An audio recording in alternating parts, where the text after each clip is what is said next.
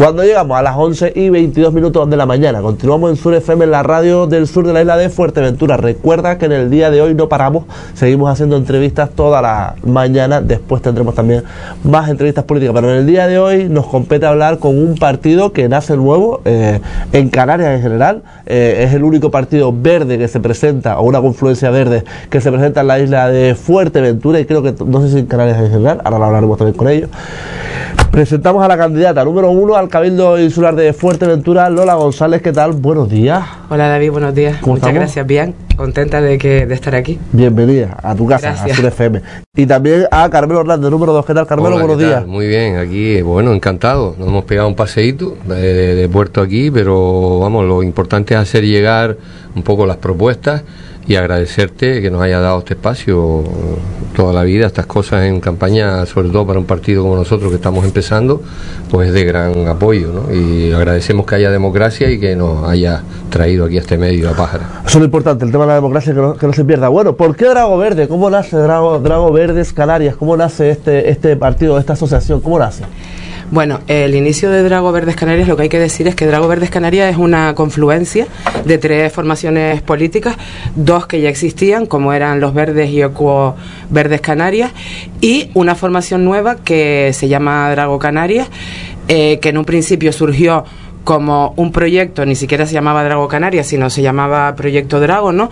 Que fue una iniciativa que surgió entre jóvenes de varias islas preocupados por cómo estaba la situación en el territorio canario, entonces ellos decidieron hacer pues una radiografía de nuestro territorio y un análisis sectorial de lo que estaba pasando en nuestra tierra eh, a nivel de recursos, a nivel de modelo económico, a nivel de protección del medio ambiente, a nivel de educación, de sanidad, de migraciones y de todo bueno, en un momento dado vieron que igual era el momento de presentarse también a las elecciones como una alternativa política y decidieron llevar conversaciones a cabo con estas otras dos organizaciones y decidieron hacer esta confluencia que nos presentamos en todas las islas menos en el Hierro y en La Gomera, porque en La Gomera decidió la confluencia no presentarse porque ya existía la gente de Iniciativa por La Gomera y por no estarles pisando su espacio, que encima lo tienen bastante mal con el cacique de La Gomera, con Casimiro Curbelo, pues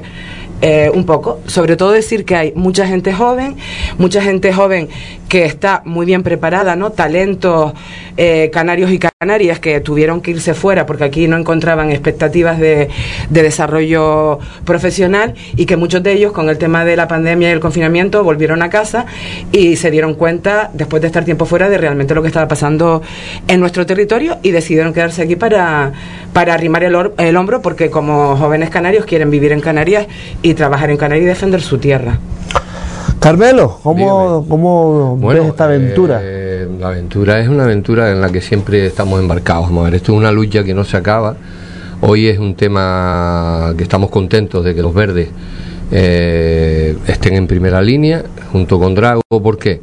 Porque a nadie se le esconde lo que está pasando a todos los niveles. Es decir, el cambio climático está aquí y sobre todo no se puede asumir el cambio climático diciendo qué calor, sino diciendo poniendo medidas sobre la agricultura, sobre qué hacemos con el mar, el sobrecalentamiento del mar, qué hacemos con los vertidos ilegales que se están haciendo a nuestras aguas, que después esa agua la usamos para bebernos la otra vez, que no nos olvidemos, porque no es solamente el daño ambiental, sino el daño a la salud que estamos provocando con esos vertidos que no están controlados. Dese cuenta que hay una estadística que en Fuerteventura, de veintipico vertidos que hay al mar, solo dos están legalizados desde hace 20 años. Entonces, esto es un tema preocupante, es un tema grave, los pescadores lo saben, los pescadores mismos lo saben, que la pesca de bajura está cada vez más complicada, que la biodiversidad que está unida a la costa solo se conserva en la mar del norte en un alto porcentaje, pero en esta de aquí, mm, debido a este tipo de vertidos que y a lo largo en el tiempo, pues están acabando un poco con la flora que a su vez no permite que haya un, pescado en, abundancia y eso lo sabemos con la moratoria que ha habido de las NASAs, que ha dejado que hemos tenido que quitarlas y después se han empezado a poner poco a poco y gracias a esa moratoria hay especies que se han vuelto a ver en, el mercado y además no nos olvidemos, esta parte de la costa que vivimos de la hostelería y el turismo, eh, aunque vive toda la isla, pero me refiero directamente a los restaurantes hemorrojables, todo este tipo de, de, de, negocios, saben que esto es un tema muy importante para ellos porque es la forma de diferenciarse del interior de los hoteles. Si el turista sale del hotel porque va a algo distinto, ¿no? Y esto distinto es la biodiversidad propia de la isla. Eh, los verdes y, Drago yo creo que es una confluencia mm, que persiguen lo mismo. Yo creo que la ley de residencia, que es un punto clave que nadie quiere tocar, aunque todo el mundo la nombra, como que hay saturación. Ya el propio Cabildo, es decir, oficialmente hay organismos oficiales que ya lo están diciendo. El Cabildo de Lanzarote ha declarado isla saturada turísticamente. Lanzarote, que es la mitad de superficie prácticamente que Fuerteventura, y tiene casi las mismas camas, o no sé si tiene alguna más. Entonces, nosotros tenemos que ver las barbas del vecino y tenemos que corregir antes de que la corrección, eh, ¿cómo te diría yo? La prevención es mucho más barata. Prevenir antes que curar. Exactamente. Ya la curación, para, para curarte ya tienes que tener mucha pasta, como se suele decir, mucho dinero, y es más largo el tratamiento y más doloroso. Entonces, y es más dañino, porque mm, lo estamos viendo, las, las sucesivas crisis cada vez afectan más duramente a la gente porque cada vez somos más, cada vez hay menos a repartir y lo que no podemos hacer es crecer por crecer porque crecer por crecer sin, una base estable nos va a llevar que la próxima crisis, que ya están cada cuatro o cinco años, cada vez sean peores. Va a llegar un momento que nos vamos a ir junto con los que están viniendo. Que la gente no se olvide. Es decir, va a llegar un momento que nosotros nos vamos a tener que ir también. Porque eh, si se satura a un nivel, esto dejará de ser interesante para el turismo. Porque ningún turista viene a estar estresado, viene a relajarse. Nosotros hemos vendido de toda la vida en Fuerteventura nuestra imagen como la isla de la tranquilidad, la isla del silencio y la isla de las playas paradisiacas. Y eso ahora que lo vamos a cambiar por las islas de las discotecas. Discotecas sobran en Berlín, discotecas sobran en Düsseldorf, discotecas sobran en Stuttgart, en Londres, en todos esos sitios sobran discotecas. El turista no viene aquí buscando ese tipo de entretenimiento, viene aquí por lo que tenemos nosotros a la vista. Y eso yo creo que no debemos olvidarlo y no saturar, que no haya un exceso de tráfico. La seguridad ciudadana es un tema que se está dejando fuera de la campaña y es el tema clave de una zona turística. La seguridad ciudadana, con esto ya teníamos que tener aquí una comisaría de la Policía Nacional, una serie de profesionales que hablaran idiomas. Es decir, nosotros no podemos quedarnos obsoletos. La seguridad ciudadana no significa el tío de la porra, significa gente de apoyo para mantener las calles seguras mm. y que no haya ningún tipo de actividad directiva y proteger a nuestros niños. Todo ese tipo de cosas yo creo que desde las instituciones se está haciendo una dejación bastante peligrosa y eso es un tema que sí afecta porque el turismo que aprecia eso suele ser un turismo respetuoso, suele ser un, suele ser un turismo como el clásico que ha venido toda la vida Jandía, que respetaba la tranquilidad. Aquí a alguien se le olvidaba algo, se le devolvía. Alguien, un taxi lo llevaba a alguien que se emborrachaba, se pasaba tres copas, lo llevaba a la puerta de su casa, le indicaba, lo ayudaba. Eh, mm, te podías quedar eh, un turista por la calle tranquilamente, no había ningún riesgo. Y todo eso hay que seguirlo manteniendo. Si eso no se mantiene, vamos a tener una merma en la calidad turística, porque la persona que paga una buena cantidad de dinero por ir a un sitio de calidad, no va a permitir que haya una inseguridad. Y ni dentro del hotel ni fuera del hotel, eso está claro. Hablemos, Lola, si te parece, acerca del proyecto que lleva Drago Verdes Canarias al Cabildo Insular de Fuerteventura. ¿Cuál es la piedra angular en la que se basa ese proyecto? A ver, nuestro proyecto fundamentalmente se basa en que es un proyecto de participación ciudadana. Nosotros queremos eh, que la ciudadanía no solamente tenga el derecho al voto, sino que también tenga derecho a la voz y sobre todo en temas tan importantes como el tema de la vivienda, la sanidad, la educación, la movilidad. Creemos que la ciudadanía tiene mucho que decir, incluso en la protección del territorio, de nuestra biodiversidad. Eso es, por una parte, un eje fundamental de nuestro programa es facilitar eh, la participación ciudadana a través de un reglamento de participación ciudadana que sea democrático y verdaderamente participativo, no que simplemente quede ahí como para decir, mira qué bien, somos muy participativos, tenemos un reglamento que luego nunca lo ponemos en práctica. Por otro lado, mm, preocupados por todo lo que ha estado pasando en Fuerteventura, concretamente con el Dreamland, ¿no? Mm. Eh, y con todo lo que lleva pasando también durante un montón de años en nuestra isla con la institución insular, pues nosotros creemos que, que, la institución insular como que está bastante desprestigiada a muchos niveles, sobre todo por la figura de las personas que la han gobernado, ¿no? Entonces queremos un poco darle la dignidad que se merece porque es la institución que representa al pueblo de Fuerteventura y queremos recuperarla para el pueblo, porque también creemos que se ha convertido pues en, en el cortijo de, de dos o tres partidos políticos y de tres o cuatro familias políticas de la isla. Eh, tenemos propuestas para todo. Eh, tenemos propuestas, por ejemplo, con el tema del PIOF, del Plan de Ordenación de Fuerteventura. Queremos que sea un plan también participativo, porque últimamente las modificaciones a las que se ha, ha sido sometido el PIOF precisamente no han sido para proteger la isla, sino todo lo contrario, para, para desprotegerla, ¿no? Y si no, pues ahí están las recomendaciones de determinados planes generales de ampliar zonas turísticas, de recalificar recomendaciones al plan insular para recalificar suelos. Concretamente aquí, en el municipio de Pájara, hay pronosticados, planificados construir tres campos de golf, tres muelles deportivos, hoteles, parques acuáticos, aparte de la macrodiscoteca del ocio de, del rancho de Matablancas, cosa que nos parece un despropósito total. Luego pensamos también que la institución insular también tiene que ser un poco la guía de las instituciones municipales y tú como ayuntamiento, sobre todo ahora con el problema del agua que tenemos, tú lo que no puedes estar planificando en tu plan general un montón de nuevas construcciones y un montón de cosas sin haber asegurado que vas a tener primero las infraestructuras, ¿no? Y los servicios para acoger a esa población flotante de turistas más la población que pueda venir de fuera como mano de obra a trabajar. Nos preocupa la vivienda y por ejemplo aquí en Morrojable vemos que lo de la vivienda se ha convertido verdaderamente en un problema pero gordo porque aquí acceder a una vivienda prácticamente es acceder a un artículo de lujo. Entonces creemos que por ejemplo el Ayuntamiento de Pájara en vez de estar gastando eh, millones de euros en comprar terrenos con los que luego no se sabe lo que se va a hacer, pues se podría haber comprado terreno público porque es el ayuntamiento el que tiene que poner el suelo y hacer promoción de vivienda pública en régimen de construcción o incluso comprar vivienda a fondos eh, de buitres o gente que tenga mm. mucha acumulación de patrimonio, pues cobrarlo y ponerlo en alquiler, pero que sea un alquiler social y donde la gente pueda acceder. Porque lo que no puede ser es que tú no puedes venir a trabajar, por ejemplo, al sector turístico porque no tienes un sitio donde vivir y porque además encima cada vez últimamente, antes cuando se construían los hoteles, había un porcentaje de edificación de ese hotel para albergar al personal que trabajaba en ese hotel. Ahora eso no, no es así. En la mayor parte de los nuevos hoteles que se han construido no, no se contempla eso. Por ejemplo, con respecto a los servicios sociales, pues también creemos que ya es hora de que en esta isla haya un hospital más que hayan más, más, más, centros de residencia de mayores, porque lo que no puede ser que una isla como Fuerteventura, que hemos crecido de los años 80 hasta ahora, hemos cuadriplicado la población de 30.000 habitantes a 120.000, que solamente haya una residencia de mayores para toda la isla. Y debería de haber en cada, en cada municipio, entiendo yo también, un centro de día para atender a los mayores y a, las personas eh, discapacitadas.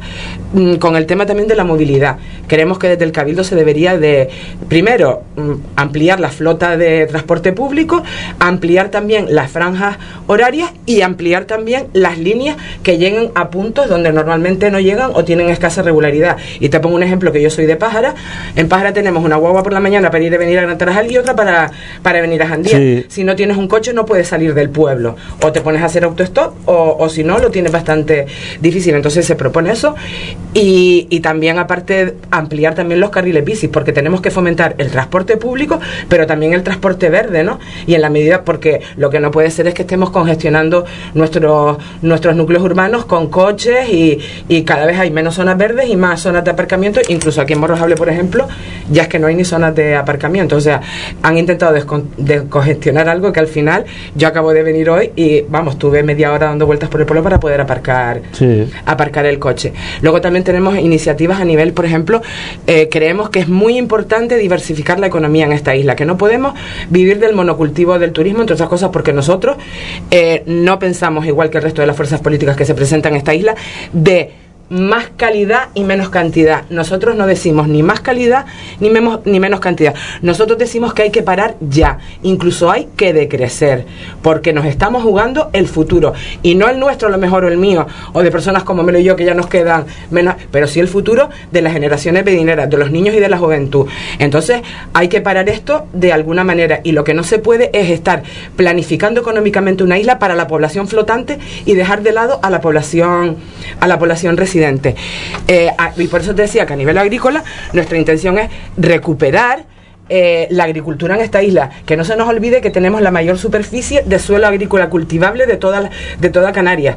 Que después de la conquista fuimos el granero de todo el archipiélago. Mm. Entonces, pues hay que tratar de incentivar la agricultura con ayudas de verdad, incentivarla incluso dentro de la población joven que a lo mejor no ve alternativas de trabajo, pero a lo mejor incentivarla a través de escuelas, talleres, eh, recuperar nuestros sistemas de regadío tradicionales de gavias, nateros, maretas, charcas, todo eso acompañado de un buen plan hidrológico, ¿no?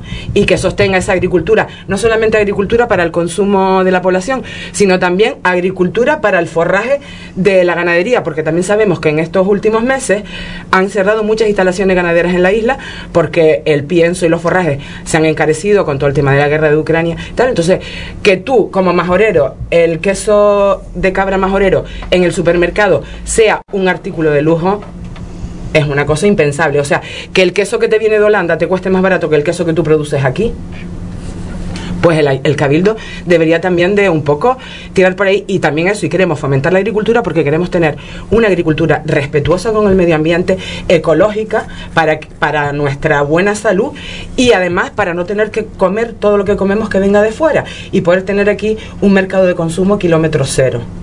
Resulta, para, resulta, paradójico, ¿no? Que, que, que venga de Holanda sea más barato que el de aquí, es que, es que es increíble. Claro, porque yo, por ejemplo, hace poco ha habido una feria del queso en Antigua, una feria del queso en Pájara, que me parece muy bien. Yo de todas maneras soy de la opinión que si vas a hacer una feria del queso, céntralas ya es una en la comarca norte y otra en la comarca sur, por ejemplo, y no haces una en Antigua y a las tres semanas haces... Porque, no, me hables de comarca, Porque una cosa es... No de comarca. ¿Eh? No me hables de comarca, digo. Bueno, pero que te digo, David, a ver, que me parece muy bien que se hagan ferias del queso para dar a, para dar a conocer nuestro producto estrella, ¿no? Que es uno de nuestros productos estrella en esta isla y, el futuro, el aceite también será otro producto estrella, seguramente que ya lo está haciendo, pero ayuda eso a los, a los ganaderos a que puedan poner en funcionamiento, porque muchos de ellos también tienen eh, suelo agrícola, mm. pues ayúdalos a, que se pueda eso. Necesitamos agricultura para la población y para el ganado. O sea, agricultura también que pueda ser sostén de, del desarrollo económico de la ganadería. Eh, te digo, por supuesto somos una fuerza verde y desde luego lo que estamos aquí es sobre todo porque lo que queremos es defender nuestro territorio y a las personas que vivimos en, en la isla de Fuerteventura porque consideramos que lo que no se puede es que vuelvan a intentar salir cosas como el proyecto del, del Dreamland, donde un proyecto de interés particular eh, se convierte en interés general cuando aquí tenemos verdaderos problemas de vivienda, de sanidad, de transporte, de educación. Nosotros, por ejemplo, también a, nivel de educación, aunque no tenemos el, el no tiene las competencias, pero sí que nos gustaría plantear, a, por ejemplo, a, las consejería, a la Consejería de Educación del Gobierno de Canarias, ya es hora de que la oferta, por ejemplo, de ciclos formativos en la isla se, se diversifique. Llevamos 20 años con los mismos ciclos mm. y para ello yo creo que sería muy interesante también como Cabildo hacer una radiografía y diagnóstico social de la juventud de esta isla para ver qué es lo que demandan ellos. Incluso sería bueno intentar establecer ciclos pues con el tema de, el tema de la ecología y de las renovables y de la transición ecológica pues ciclos formativos que tengan que ver con todo esto con energías renovables con sostenibilidad eh, aprovechar el parque tecnológico que hay ahí en los estancos que ahora mismo parece que solamente se va a dedicar para una empresa que va a establecer eh, una serie de drones para hacer no sabemos bien qué no si es para vigilancia militar, civil, espionaje, para ver lo que hacen los africanos. Entonces, no sé, creo que sobre todo eso tenemos que intentar que el, el talento joven de nuestra isla no se vaya afuera y que se quede aquí y que sirva para mejorar y para que nuestra isla pueda tener otro tipo de desarrollo, no solamente el basado en el turismo. Hablemos, Carlos, si te parece el tema del agua. El tema del agua yo creo que es tan grande en la isla de Fuerteventura, es, yo creo que uno de los problemas también fundamentales de esta próxima legislatura 23-27. Eh, ¿Cómo lo ves? ¿Cómo, ¿Cómo ves todo esto? Bueno, el tema del agua, el tema del agua está claro. Lo, primero que hay que hacer para solucionarlo es despolitizarlo. Mm.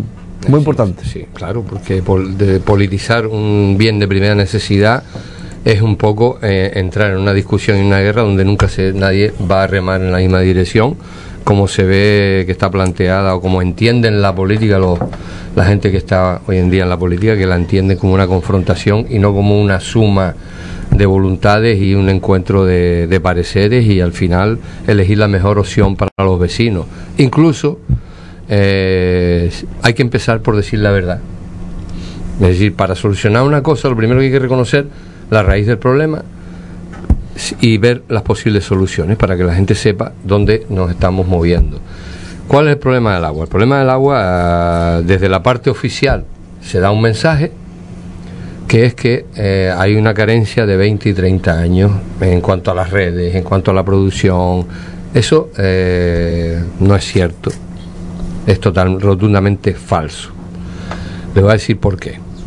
Aquí mismo Morrojable, la planta que gestiona Ganaragua es propiedad del consorcio por la que empezó Ganaragua. Es una concesión municipal donde el Ayuntamiento de Pájara en su día rescató el servicio, por decirlo de alguna manera, por, por, emplear una frase tal, pero los estatutos del consorcio incluso no permitían que un municipio rescatara una parte y dejara la parte más costosa al resto, que fue lo que hizo Pájara en su momento, la Oliva también lo hizo, y Aguas de Antigua lo hizo después a través de una privatización con Aguas de Sabadell, que es el mismo grupo de una... Es decir, el agua, mm, por decirlo de alguna manera, el consorcio la prestaba en toda la isla, menos en la zona del castillo.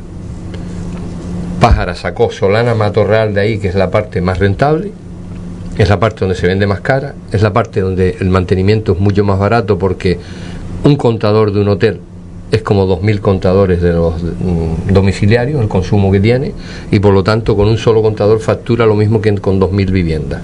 Por decirlo, claro, es que ahí donde está el tema. Y así todo, los operarios son mucho menos porque la red es mucho más corta las averías son fácilmente localizables porque van por esa avenida, entran en un hotel, entran en otro y si se rompe de ahí para adentro es potestad del hotel.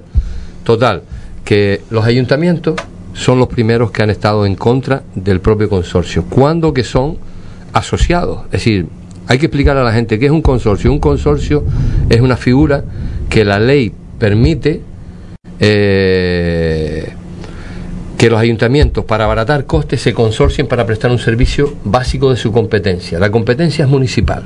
El abasto de agua no es potestad del cabildo, no es potestad, es potestad de los consorciados. En este caso, los seis ayuntamientos y el cabildo.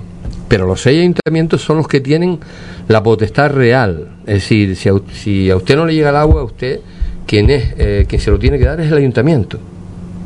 No hay ninguna, no hay ninguna otra institución que le tenga, igual que el, igual que las aguas negras, igual que la depuración. Todo eso es potestad municipal. ¿Vale? Son bienes de primera necesidad de potestad municipal exclusivamente, que ya le digo, a través de una figura se han consorciado para abaratar la gestión. Es decir, perdón que te corte Carmelo, cuando dicen que eso es cosa del cabildo no del ayuntamiento, no, no es real. No, el cabildo lo que pasa es que políticamente eh, cuando le interesa es él y cuando no le interesa son todos. Es decir, aquí, eh, por eso le decía que el uso político, es decir, claro. la realidad es otra, es decir, el cabildo lo usa eh, ahora mismo el grupo gobierno como que van a hacer cosas que nadie ha hecho en 30 años. Mire usted, vamos a ver, te voy a contar. La producción actual del consorcio, en 2009, nosotros le vendíamos todos los días mil metros cúbicos al campo de borde de Ramiterra del Castillo porque sobraba agua. ¿En 2009? Sí, no, hace 30 años. No, no, claro. En 2015-2016 nosotros en invierno parábamos muchos módulos porque el consumo descendía, había de sobra. Sobre todo en 2016 se puso en servicio eh, está viviendo, sí. Ahí te... Sí, ¿verdad? Sí, sí, estaba no, lo digo, lo digo porque aquí en, Había en chubascos aislados. En la radio tenemos goteras, entonces por eso digo que tengo, que tener cuidado ahora. Bueno, pues eso es una música que se agradece. Total, total. Eh, mm, otra cosa es el tema de... de vamos el de las hitas, las hermosas por ahí, preparen la garrafa para que sí. pongamos agua lluvia que sea. sí, además no tiene cloro. Eh, lo que está claro es una cosa, eh, la, problema, la problemática del consorcio. No es cierto lo que se dice. El consorcio todos los años renueva redes, renueva tal, dentro de las posibilidades. Ah, hubo una primera crisis entre 2008 y 2012 donde fue muy difícil capear, pero así todo se siguió invirtiendo. De hecho, de hecho, el consorcio Además, eso está en la audiencia de cuentas, no lo digo yo. La audiencia de cuentas es el que recibe las cuentas oficiales, los datos oficiales eh, de todas las empresas de agua, no solo el consorcio, de todas las islas, incluso las privadas. Y hace, una, y hace una comparativa de con los empleados que se tienen, la gestión, lo que se produce, el número de contadores que tiene cada uno. Todo eso es en el informe de la audiencia de cuentas. Está todo el mundo obligado a hacerlo. Y esos son datos de 2011, periodo 2007-2011. El consorcio tenía hasta 2016 en Puerto Rosario planta, nada más, 23.500, 22.500 eh, metros cúbicos de producción día. Puerto Rosario planta. Tendría unos 3.000 en Gran Trajal y unos 1.500, 2.000 en Corralejo, lo que hacía un total de toda la isla de 26. Pero ciñéndonos a Puerto Rosario, que es donde están los depósitos de cabecera que han ocasionado los problemas, porque de ahí emana todo. Emana una gran parte, todo no, pero una gran parte. Por ejemplo, Corralejo Casco no se ve afectado porque se alimenta exclusivamente de la planta de Corralejo, pero el resto sí tiene, eh, aunque Gran Tarjar tiene planta, al no haberse podido ampliar, que esa es otra, en el sitio donde está, la planta no se puede ampliar. Entonces, mm, hay que cambiarla de sitio. Mm. Simplemente cambiarla de sitio, pero conservando. Si se quiere hacer algo a medio plazo que sea viable, tienes que conservar el sitio. Tú no puedes ahora decir la red eléctrica, hazme una red nueva y me la llevas a tal sitio que quiero poner una planta allí, porque eso lleva años un proyecto de ese tipo, con los kilovatios que necesita una, una, potabilizadora funcional, lleva años y las soluciones que se están dando no las van a hacer ninguno de los que están hoy en día en el gobierno, están hablando por hablar. Si se le está pidiendo una solución inmediata, la más inmediata que nos sirva para los próximos 10 o 15 años es la planta de Antarajal, meterla más al interior para evitar los ruidos de las urbanizaciones y demás, conservar el mm, vallar con unas colleras el, pozo de captación a mar abierta que se, se, tiene que parar cuando hay mar del sur, simplemente una pequeña escollera, no se trata de ocupar la playa que hay alrededor de marisco y tal, no, no, no. Además está pegado al muelle actual por fuera, por las colleras, continuar un poco y hacer una L y cerrar un primer filtro, un segundo filtro de piedra más pequeña hasta que llegas al filtro actual. Renovar ese bombeo, dejar la planta actual como grandes depósitos, donde está actual, que no genera ruido, sino grandes depósitos de agua de mar, para que en un fallo hipotético tal siempre tengas una reserva para seguir funcionando y la planta meterla un kilómetro más adentro. Date cuenta que la de agua antigua está a tres kilómetros de la playa. Mm. Así que eso no es el problema para una planta. Un kilómetro más adentro. Un gran depósito en el aceitún con una cota que por su propio peso te va a alimentar todo lo que es la zona hasta la lajita. Todo por la cota, porque ahora mismo la planta de Gran tiene que enviar el agua a Tijamanita para coger cota para de ahí volver a bajar. Imagínate, el gasto energético de una bomba hasta Corral Blanco, otra bomba de Corral Blanco hasta Tiscamanita, más los 14 o 15 kilómetros de red, ¿qué significa eso? Para volver a bajar otra vez. Sí, sí, sí, total, total. Entonces, señores, ¿cuál es la solución? La actual, decía el expresidente del Cabildo, que era alquilar containers, o, el, containers ya los alquiló. ¿Las potabilizadoras portátiles? Eh, eso eran 250 metros cúbicos día, eso prácticamente no resuelves nada. Pero aparte de eso, Tú no puedes añadir containers como si esto fuera una cuestión, un Lego. Tú necesitas un caudal de agua salada para que funcione los módulos. Si tú tienes el caudal preparado para X producción, tú no puedes ir añadiéndole todo lo que te da la gana, porque tendrás primero que hacer un pozo nuevo para captar agua, mm. para alimentar eso. Es decir, todo no va a salir por el mismo tubo. Están diciendo cosas como si fuera una solución. Mira, hay que decirle a la gente la verdad. Hay que poner en uso, primero que nada, los diez mil y pico metros que están parados dentro de Puerto Rosario, hay que hacer el depósito este que te digo de la zona sur de Gran Tarajal para tener un colchón, porque lo, vamos a ver, tú no puedes decir vamos a triplicar la producción porque es un tema de 10 años, pero sí puedes hacer, vamos a hacer un depósito más grande en ciertos sitios porque es una cuestión de 6 meses, un año. Esa es una de, las soluciones, para que cuando haya una avería haya un remanente suficiente que dé tiempo a repararla sin que se vea afectado el servicio. Eso es lo que hay que hacer, almacenar. Vivimos en un sitio escaso de agua y somos especialistas en almacenar. Si de algo sabe la gente de Canarias es almacenar agua, porque toda la vida hemos estado almacenándola desde aljibe además. La solución está en una mayor capacidad de almacenamiento de agua y que se sirva por su propio peso, como es lo que estamos proponiendo nosotros en Gran Trajal. Otra cosa, los que quieren hablar a largo plazo no van a solucionar el problema en los próximos cuatro o cinco años. ¿Se puede traer algo portátil? Mire, en Puerto Rosario hay dos containers funcionando. Unos dicen que producen 2.000 metros, pues no, hay uno, para que produzca 2.000 metros no es un container, tienen que ser cuatro, porque lleva una serie de instalaciones anexas. Y un container solo, a lo, que, a lo máximo que está llegando, el que está en Puerto Rosario, es 1.000 metros cúbicos día, que tampoco es una gran solución. Hay, sin embargo, módulos que estaban en funcionamiento, que se dejaron de funcionar por una mala gestión y porque hay un diseño, hay un problema técnico de diseño eh, a la hora de las catas y que hay 10.500 metros cúbicos fuera de servicio. ¿No? Sí, sí, día, día, no día. ¿Por día? Sí, por día, fuera de servicio. ¿Qué pasa con esto? Que no es cierto que no se haya invertido nada. En 2015 se puso, en el 2015, de los 22.500 metros cúbicos que tenía el consorcio, cuando ya se le vendía agua a Ramiterra, cuando parábamos en invierno, en 2015 se instalan eh, 14.000 metros cúbicos más, lo que te da una suma en Puerto Rosario de que tenía que haber hoy en día en funcionamiento 36.500. Si yo sé sumar de 2.500 más 14.000, son 36.500. Mm. ¿Cuánto tiene Puerto Rosario hoy oficialmente? 26.000. Faltan 10.500 de lo que tenía que tener. Sí. Sí, sí, faltan 10.500 y yo lo sé porque he estado trabajando allí, pero aparte de eso, datos oficiales de la producción actual, de cómo está. ¿Qué pasa con eso? Pues por problemas técnicos, por dejar que las cosas se paralicen más tiempo del adecuado, pues eh, me refiero fuera de uso, sin funcionar y demás, y falta de previsión, en cuanto a la parte técnica, pues eso está fuera de servicio y para ponerlo en marcha ahora se necesita un nuevo pozo de captación y igual un poquito más de consumo eléctrico. De todas formas, eso es la solución más rápida que hay. Es la más rápida que hay porque ya tienes la instalación allí, ya tienes los medios, ya tienes todo, solo tienes que ampliar un poco. Y el Gran Tarjar igual, Gran Tarjar solo tendrías que ampliar.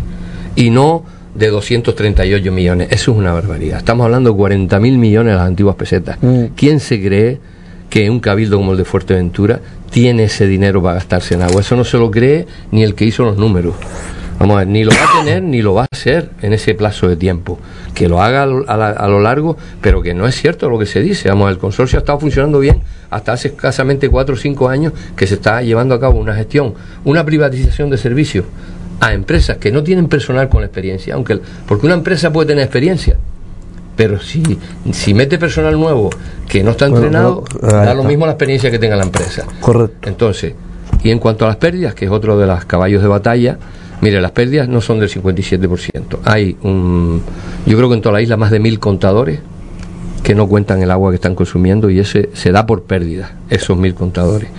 Pero aparte de eso, eh, las pérdidas pueden estar en 40 y algo, 40 y poco. Habría que bajarlas en 2011 estaban al 33, con cuatro operarios de buscar de pérdidas en el consorcio, que ahora ya prácticamente queda uno, y, lo privatizaron desde, bueno, en 2019. Los propios que dicen que hay que reducir las pérdidas, privatizaron el servicio con gente que no tenía ni idea de cómo se manejaba un aparato para buscar las pérdidas, con gente que trabajaba de día en vez de trabajar de noche, en la mitad de la jornada, y por lo tanto de día es muy difícil localizar las pérdidas, con gente que no conoce por dónde va la red, por lo tanto, ¿cómo vas a buscar la pérdida si no sabes por dónde va? Red que están soterradas. Entonces, eh, es un, sinsentido la, la operativa que se ha empleado. Eso es lo que se está tapando. Hay que decir la verdad. Y la verdad es que se han llevado de un politiqueo en el consorcio para, pero no un politiqueo por el mero de decir este sí, este no, no, no, en el modo de gestión, en el modo de gestión, para ir hacia una privatización. Porque claro, ya todo el mundo lo está diciendo, esto va a haber que privatizar. Pero mire, es que en Lanzarote está privatizado hace ocho años y tiene los mismos problemas que aquí, los mismitos. Es decir, y encima es una empresa privada. Es decir, que no vamos a hablar de, lo que está pasando en todas las islas por ahí, pero vamos, lo que está claro que aquí eh, lo que hay que hacer es mm, poner la verdad sobre la mesa y las decisiones que se tomen, decirle a la gente la verdad. Si es un tema urgente, eh, es como si yo le digo a usted, usted tiene un hospital, tiene tres quirófanos, en vez de poner en marcha uno, hace un hospital nuevo para tiene uno parado y en vez de poner ese en marcha para salir de la emergencia, hace espera para hacer uno nuevo con otro quirófano. Eh, más o menos el mismo caso. Es decir, los mimbres están, lo que hay que buscar la manera de ponerlos a funcionar. ¿Me comprende? Los mimbres están. Y no es una cuestión de gasto, ni es una cuestión de, de gasto excesivo, me refiero, algo costará. Pero que está ahí, la solución la tienen ahí y lo saben quien lo tiene que saber. El político dice, mire, yo no soy técnico. No es técnico, pero él afirma que con dinero se soluciona todo. Así llevamos cinco años. Hay dinero, hay dinero, hay dinero. Emergencia. aparte de la emergencia, lo que hay que declarar es el interés general Mm. de las instalaciones. La emergencia no sirve para nada. La emergencia sirve para gastar a dedo. Lo que sirve para gastar y para invertir es el interés general. Lo mismo que se hace con temas de urbanísticos. Si usted declara el interés general, usted pone una tubería directa por la costa, como le estoy diciendo, por la costa pegado a la carretera general, a, a la distancia que marque la normativa, contemplando la autovía. Baja Námal, Tarajalejo, Tesejerague, Valle de la Lajita, eso lo tiene, y Gran Tarajal, claro, tirando a la derecha, porque la cota del aceitún da para todo eso y para más. Entonces usted, el, el 70% de la zona sur la tiene cubierta. Con un superdepósito arriba. Superdepósito no hablamos de un mastodonte, hablamos de un depósito de una capacidad de 25 o 30 mil metros cúbicos. Y ya con eso tiene usted un remanente ahí para la zona sur, para 4, 5, 6 días de agua sin ningún problema en caso de una avería. Esa es la solución más inmediata que nosotros vemos y además es la que es asumible económicamente y la que declarando el interés general se puede hacer, porque porque usted diga voy a traer una planta, eso el proyecto, traerla, el lugar y demás, échele cinco años. Yo me alegro de verdad que hablen con tanta claridad porque muchas veces eh, la gente escucha y dice, oye, ¿y el, problema del agua? ¿Qué solución hay y demás? Entonces me alegro que me hable con esa claridad creo que a nuestros oyentes pues les ha quedado claro bien eh, el tema de, del agua. Lola, para ir concluyendo, eh, el tema, me me comentabas antes el tema sanitario, el tema de educación, el tema cultural, ¿qué propuestas para el tema, para el tema cultural, para el tema educativo tienen para la isla de Bueno, Fuerteventura? nosotros proponemos desde el Cabildo para el tema cultural y para el, para el tema educativo, como te había hablado, Mm. nos parece interesante eso, la diversificación de ciclos formativos para la gente joven, porque no todo el mundo, y más en la situación precaria que está cada vez más la clase trabajadora en esta isla, pues no todo el mundo tiene dinero para poder enviar a un joven o a una joven a otra isla a hacer, por ejemplo, un ciclo formativo que le interesa, porque aquí en la isla no hay.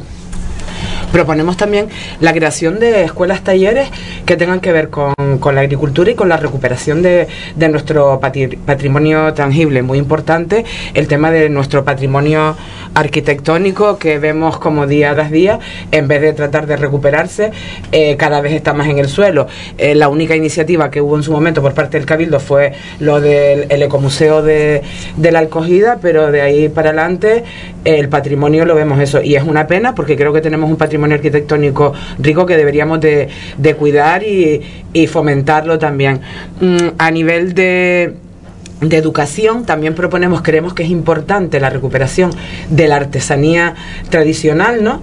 Y que esa artesanía eh, se pueda difundir a través de no un curso al año de tres meses que organice el cabildo o que puede organizar un ayuntamiento de alfarería, de cestería, de palma o de carpintería, sino que sean cursos continuados y prolongados en el tiempo donde la gente eh, pueda también, incluso mm, proponemos que incluso la artesanía podría incluso formar parte de una asignatura dentro de, de los ciclos de los ciclos educativos.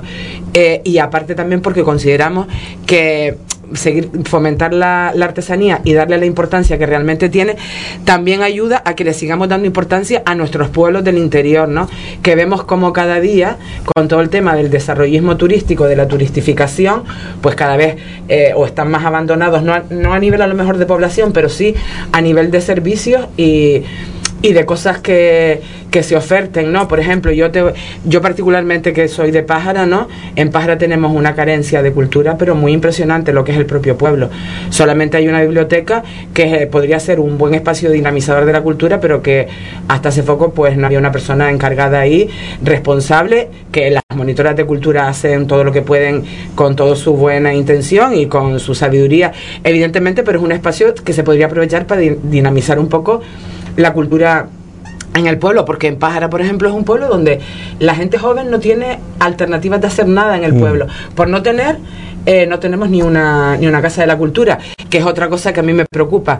Eh, tenemos ahora mismo una obra en, el, en Pájara, ¿no? Que es un supuestamente un museo de arte, de arte moderno, ¿no? En honor a Pepe Damaso, que yo nunca he entendido cómo en Pájara se hace un museo en honor a Pepe Damaso que ni siquiera es de Pájara ni majorero. Eso para empezar. Y luego un museo que se ha comprado eh, la casa antigua del cura con dinero público del ayuntamiento, se ha invertido dinero del cabildo y dinero del gobierno de Canarias, que las intenciones de la corporación, esta y la anterior, eran cederlo a la fundación privada Pepe Damaso y que eso fuera explotado por, por, una, por una asociación privada, encima con exposición de cuadros de Pepe Damaso, el ayuntamiento encima tendría que pagar incluso royalty por derechos de, exposición. Entonces, nosotros, yo, por ejemplo, como, como ciudadana de Pájara, como persona que pago mis impuestos y como persona que eh, entiendo que el Cabildo Insular tiene parte en eso ahí también, pues yo lo que pediría es que eso fuera, muy bien, puede ser una sala de exposiciones, pero que el resto de la edificación, que era la antigua casa del cura, que han hecho una restauración súper chula, pues que fuera la casa de la cultura de Pájara, porque no tenemos un sitio donde se puedan juntar los niños, los jóvenes, solo tenemos la, el local de la tercera edad y punto. De resto, no hay nada. Entonces, por eso te digo, creo que desde el Cabildo tenemos que hacer una mayor, eh, un mayor intento de, de difusión cultural a través de escuelas, talleres formativas para para la gente joven. Y luego también yo, una cosa que he hecho de menos como mujer, ¿no? Desde el Cabildo, es que no haya una, una consejería de igualdad. Porque me parece muy bien eh, está bien, hay que hacer planes de prevención de, violencia de género, pero también tenemos que hacer proyectos de empoderamiento femenino donde las mujeres podamos acceder a una buena cultura, porque en la medida en que tú tengas cultura probablemente será más difícil que puedas sufrir episodios de, violencia de género porque tendrás más información para ese tipo de cosas. Entonces pienso que es importante, sobre todo también porque en esta, en esta isla hay muchas mujeres mayores de 45 años, entre 45 y casi 50 59 o 60 años que cada vez tienen menos acceso a un puesto de trabajo precisamente porque se les considera mayores para trabajar, cuando en realidad lo que se debería tener en cuenta es la sabiduría que hayan acumulado y la experiencia de trabajo a lo largo de la vida de su vida de su vida laboral. Eh, no sé, ganas tenemos muchísimas de, intentar cambiar lo que ha estado sucediendo en esta isla desde hace 40 años.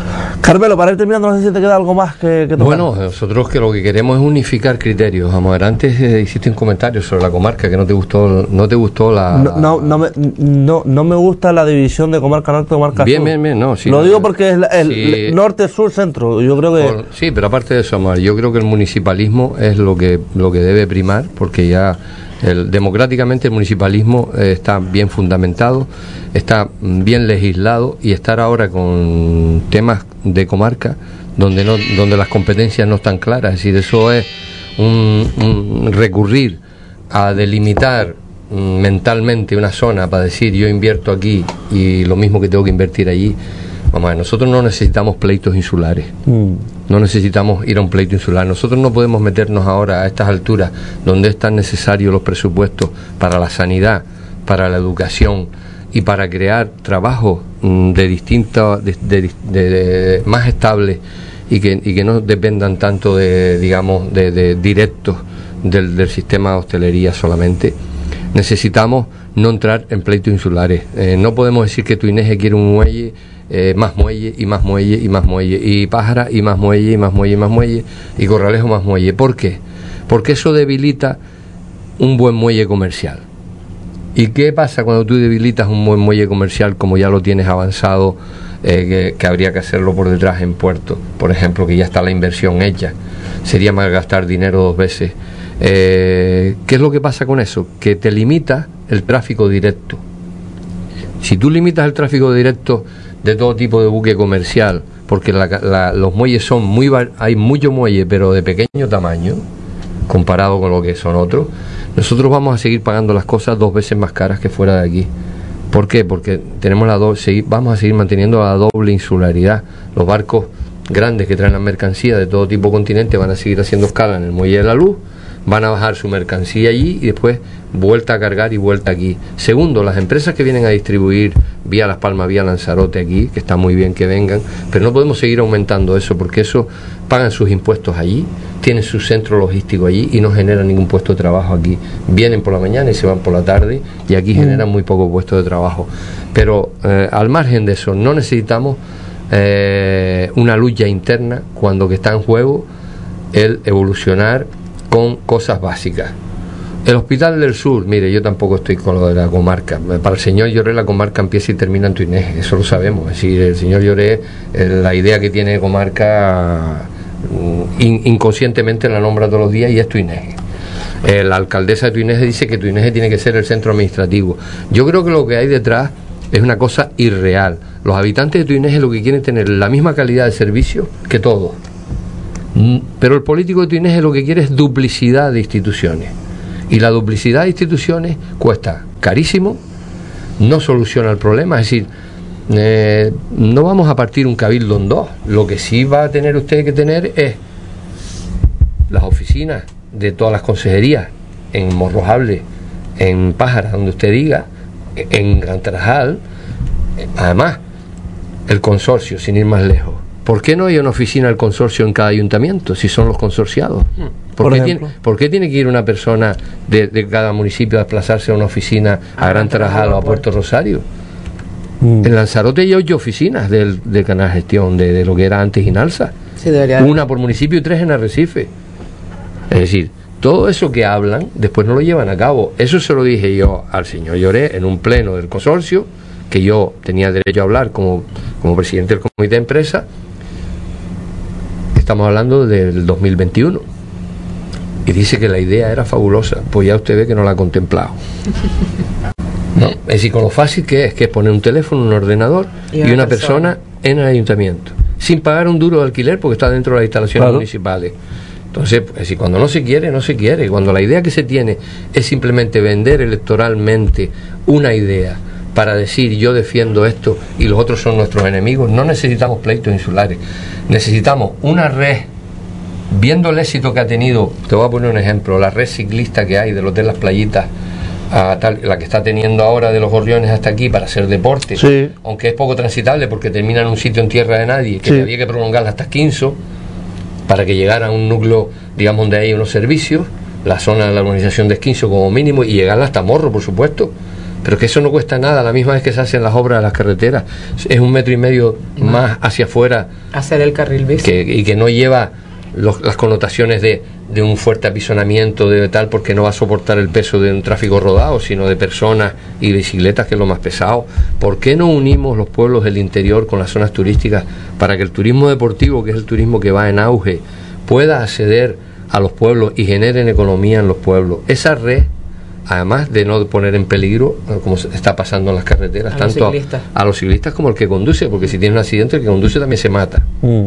Es decir, atropellar a un ciclista, te puede, a lo mejor se, muere el ciclista, pero si tú te desvías también te vas por el precipicio. O sea que aquí lo que hay que hacer es mejorar lo que tiene éxito y dejarnos de pleitos. Y además, pleitos viejos. Puerto Rosario no tiene nada que ver con que Gran Trajal tenga más o menos muelle. Lo que tiene que ver es que Gran Trajal tiene un muelle nuevo ya que ni siquiera los ferries de arma y tal se ha empezado a usar. Mm. ¿Para que No, ahora lo quieren de cruceros, pero mire, es que el crucero más pequeño que está viniendo es de 300 y pico metros. Es decir, ¿dónde vamos a meter un muelle de 300 y pico metros en la bahía de Gran Tarajal? ¿Que vas a cerrar toda la bahía de Gran Tarajal para que te venga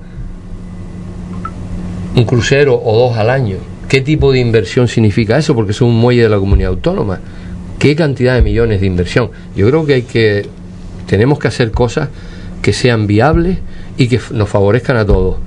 Por supuesto, turísticamente mejorar la calidad turística de los hoteles a través de que se hagan inversiones de reforma, no hacer más hoteles, cuidar la seguridad ciudadana en las zonas turísticas y en las playas, eh, hacer una red de senderos, de caminos deportivos que unan los pueblos del interior, mejorando los pueblos del interior, tipo Lanzarote, hay que buscar la excelencia, señores, que estamos con Vamos a ver, nosotros mismos nos hemos metido en una competencia, no que, porque el político le gusta decir, es que tenemos competencia. No, tenemos competencia, no, nos están metiendo ustedes en una competencia, porque nosotros hasta no hace muchos años no teníamos competencia. Nosotros teníamos el turismo asegurado, no hacía falta esas grandes campañas y esos grandes ir a Fitur, al otro lado y tal. Simplemente con el boca a boca, el turismo repetía más del 60%, en, en, sobre todo en Pájara. Además, le digo con respecto a Corralejo y Pájara, Pájara eh, casi que ha salido más perjudicado que Corralejo. ¿Por, ¿Por qué? Porque Corralejo se beneficia en las épocas bajas de la zona de Puerto Rosario, la zona más poblada, que la gente se desplaza allí y un poco amortigua la caída de las crisis que hay, cosa que no pasa en Pájara, que queda bastante más lejos del núcleo morrojable o de Costa Calma. Y sobre todo, mire, el problema de la vivienda es un problema urgente. Urgente quiere decir que no se tiene que seguir haciendo viviendas como lo que tenemos aquí en el Barranco del Ciervo, de 5 y 6 plantas sin ascensor, sin accesibilidad y sin una serie de servicios, sin hacer plazas públicas para que la gente, los niños tengan donde ir, sin hacer guarderías cerca, una red de, una red de transporte municipal que una los hoteles tanto en el norte como en Pájara, que una los hoteles con, de donde vienen los trabajadores para que para poder hacer las viviendas en núcleos donde el terreno no esté tan caro, donde se pueda hacer eh, con servicios anexos, porque el problema es que tú sabes que cuando el terreno es caro, hace la vivienda, pero después dice, no, mira, que la plaza tiene que ser de dos metros cuadrados mm. porque no tenemos solar. Entonces, eh, el mensaje nuestro cuál es? Si, si nosotros, donde vivimos, no tenemos la calidad de vida suficiente, el turista no va a venir, porque nosotros somos seres humanos igual que los turistas. Si nosotros vivimos en un espacio que consideramos habitable y saludable y paisajísticamente bueno y de buena calidad, el turista va a venir. Ahora, si nosotros estamos viendo que estamos empeorando la calidad de vida, el turista también lo está viendo. El turista no es una persona ciega, sorda y muda.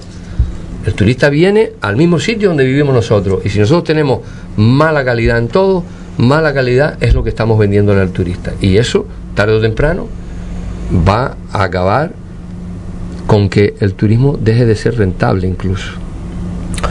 Pues de verdad, el tiempo se nos va, porque ya tengo a la gente de Contigo Pájara aquí y llevamos cerca de una, de una hora en, directo. Lola, de verdad, Carmelo, gracias por venir. y Lola, te espero el día 23, si no me ¿verdad?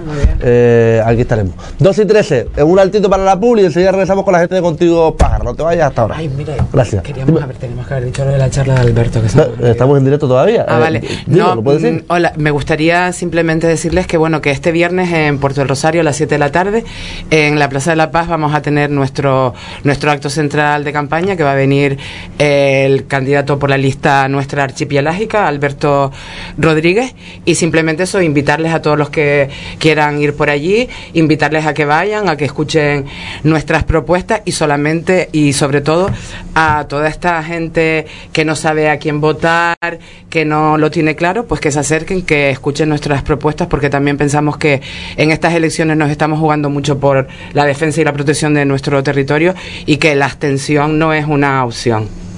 Muchas gracias, de verdad. Gracias. gracias 12 y 14, un altito y se regresamos. No te vayas hasta ahora.